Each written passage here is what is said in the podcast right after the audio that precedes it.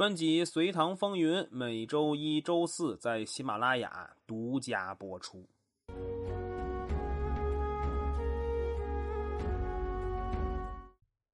杨素被隋文帝逐渐疏远，杨广的日子其实也不好过。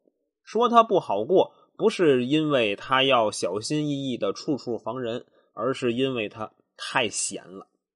这个闲不是无所事事，他还是有事情做的。只不过做的事情啊，都得看自己老爹的眼色。想要独立决定一件事儿，那基本不可能。人要是闲了怎么办呢？要么无事生非，要么深耕某一个领域。杨广啊，肯定不会选择前者，毕竟太子的地位来的不容易，更得倍加珍惜。所以他选择后者。将注意力集中到文化上边，那他都干些什么呢？写写诗啊，编编书啊，搞搞佛事儿啊。杨广笃信佛教，咱们前面提到了，但杨广的文学成就，咱们之前说的可不多，我估计以后就没啥机会讲了，所以在这儿啊，就和您聊聊他的文学成就吧。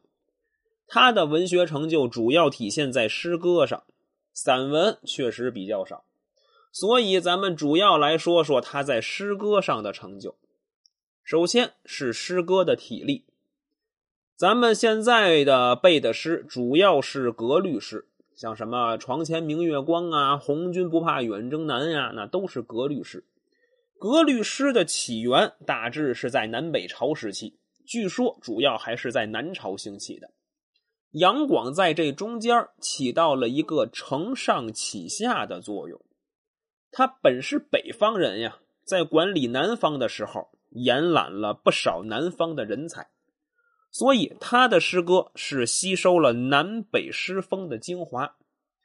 一本和诗歌有关的文献《选诗拾遗》当中提到了杨广的一首《江都宫乐歌》。这本书中就这么评价这首诗：据此诗，隋时七言律诗已具，不始于唐也。就是说，这个时候隋朝已经有七言律诗了。杨广本身又是皇帝，所以他搞的事情很容易就能成为全国的潮流啊！这潮流是加引号的啊。所以，诗歌体例的发展就是一个集中体现。其次是诗歌风格，南朝时期的诗歌特点可以用一个词来形容，就是靡靡之音，让人总有种醉倒温柔乡的感觉。杨广对于这种风格比较反感，所以他的诗歌一扫这种靡靡之风。他的诗歌风格可以分为两类，一个是慷慨激昂类，一个是清丽明婉类。慷慨激昂类的主要题材是边塞诗，这个咱们就不多说了。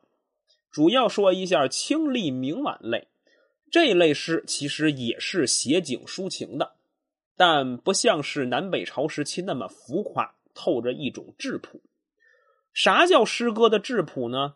我理解为就是真实的有感而发，而不是为了抒情而抒情。咱们就举杨广的一首诗啊。这首诗的名字现在真不知道了，但内容流传下来了，是这么写的：“寒鸦飞数点，流水绕孤村。斜阳欲落处，一望暗销魂。”怎么样？是不是听着特别的耳熟？秦观的《满庭芳》和马致远的《天净沙·秋思》。就是化用了杨广的这首诗。这首诗读起来不仅朗朗上口，而且悲伤的意境体现的很透彻。通过这两个方面，其实咱们可以看得出来，杨广的诗歌造诣那还是不低的。简单说了说杨广的文学成就，接下来咱们要进入一个大隋急剧转折的年代了，就是仁寿四年。公元六零四年，这一年发生了一件非常重要的事情，就是仁寿宫变。隋文帝去世了。仁寿四年正月，隋文帝大赦天下之后，他就准备前往仁寿宫了。与以往不同，这次去仁寿宫有人阻拦。阻拦他的人是原来杨永宫中的术士张求太医，他就劝隋文帝不要去。隋文帝不听，这张求太医也没办法了，直接就说：“啊，您如果去了，可能就回不来了。”隋文帝一听就急了啊，这不明显是诅咒他吗？所以他就把张求太医关进牢里，等自己回来之后。证明他说的不准确，然后再宰了他。一月二十七号，隋文帝到了仁寿宫，第二天就下了一道命令，把国家的大事小情全都交给太子杨广处理。这是一道罕见的命令。咱们前面提到过啊，仁寿三年的时候，全国事情都还是隋文帝去把控着。现在全都交出去了，似乎预示着有什么事儿要发生了。果然，到了四月份，传出了隋文帝病重的消息。杨广、杨素、柳树和袁岩等人都来了，这其中就有故事发生了。这个故事是加引号的啊，我来简述一下咱们熟知的故事情节啊，也是坊间流传比较多的。隋文帝因病住在仁寿宫，宣华夫人陪伴在左右。杨广也去市集了呀，他在市集的过程当中看见宣华夫人了，同时相中了宣华夫人了，他就控制不住体内分泌的荷尔蒙啊，那啥啥就上脑了，所以就调戏了宣华夫人。正准备发生一些不可描述的事情的时候，隋文帝让宣华夫人进屋了。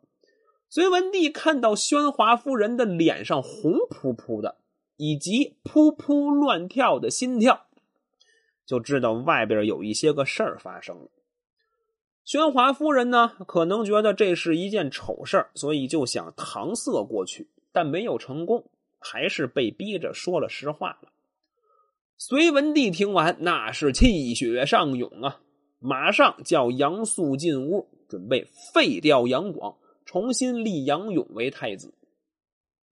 在杨素出去的时候，张衡就进屋了。张衡进屋之后，隋文帝的生命就进入了倒计时了。他在把宣华夫人赶出去之后没多久，隋文帝的死讯就宣布了。你们听到的故事是不是是这个样子呀？如果是，可以眨眨眼。当然我也看不见啊。可能这里边还会有一些个别的人物，但那些人物都不重要啊。这个故事是在《隋炀帝验史》啊、《隋唐演义》呀这些小说当中是能见到的。因为这个故事，所以后世人就说杨广弑父。那现在问题来了，这个故事。是真的吗？其实是也不是。说它是，是因为这里边的人物那都不是虚构的；说他不是，是因为情节基本是杜撰的。首先需要肯定的是，这个故事是有史料来源的，在《隋书·宣华夫人传》中是有描述的。在《资治通鉴》中引用了赵翼的《大业略记》和马总的《通历》。咱们先不说《隋书》啊，先来说说后面这两本史料。这两本史料当中记载的都不一样。赵烨的《大业略记》当中说，杨广调戏的女主呢是蔡夫人，而不是宣华夫人。马总的通历中呢说，隋文帝是被张衡杀死的，而且血溅屏风，隋文帝痛苦的呻吟声都传到了屋外。那这两本史料记载的可信吗？答：不可信，因为这两本史书记录的基本是当时的一些传闻，所以虚构的成分很大。如果这两本史料不可信，那《隋书》中的内容应该可信了吧？就隋文帝被杀这段记载来看，描述的也不可信。因为翻遍了隋书，只有《宣华夫人传》这里边有这样的描述。如果这事儿是真的，那相关的人员当中不也得有类似的描述吗？这就跟调查取证一样，得有多个证人的口供才行啊。所以这只能看作是宣华夫人的一面之词。那宣华夫人就没有被杨广调戏吗？或者说，他真的和杨广一点奸情都没有吗？我觉得也不是。有两个证据可以推测啊。第一是宣华夫人对杨广夺太子之位的态度。咱们之前介绍过，帮助杨广夺太子之位的阵营中的人，这里边咱们主要提到了一些人，但有一些个没有说。这其中就有宣华夫人。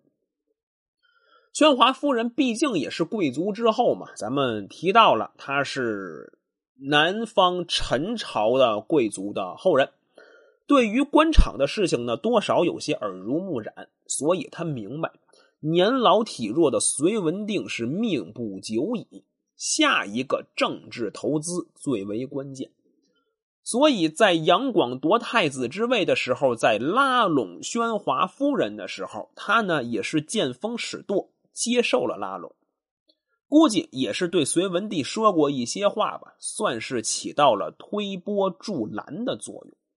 所以从关系上看，宣华夫人和杨广肯定有接触，而且二人之间关系密切。第二就是习俗，那个时代少数民族有习俗啊，儿子是可以娶自己母亲的，只要不是亲生娘就可以，可以娶后妈。所以，杨广和宣华夫人之间有啥勾当也不足为怪。就算杨广和宣华夫人之间有越界的行为了，但要说上升到禽兽行径，那确实说不通。毕竟杨广为了当太子，为了继承皇位，已经隐忍了这么久了，最后一哆嗦绷不住了，也说不过去。那现在第二个问题就来了。隋文帝真的有打算重新立杨勇的想法吗？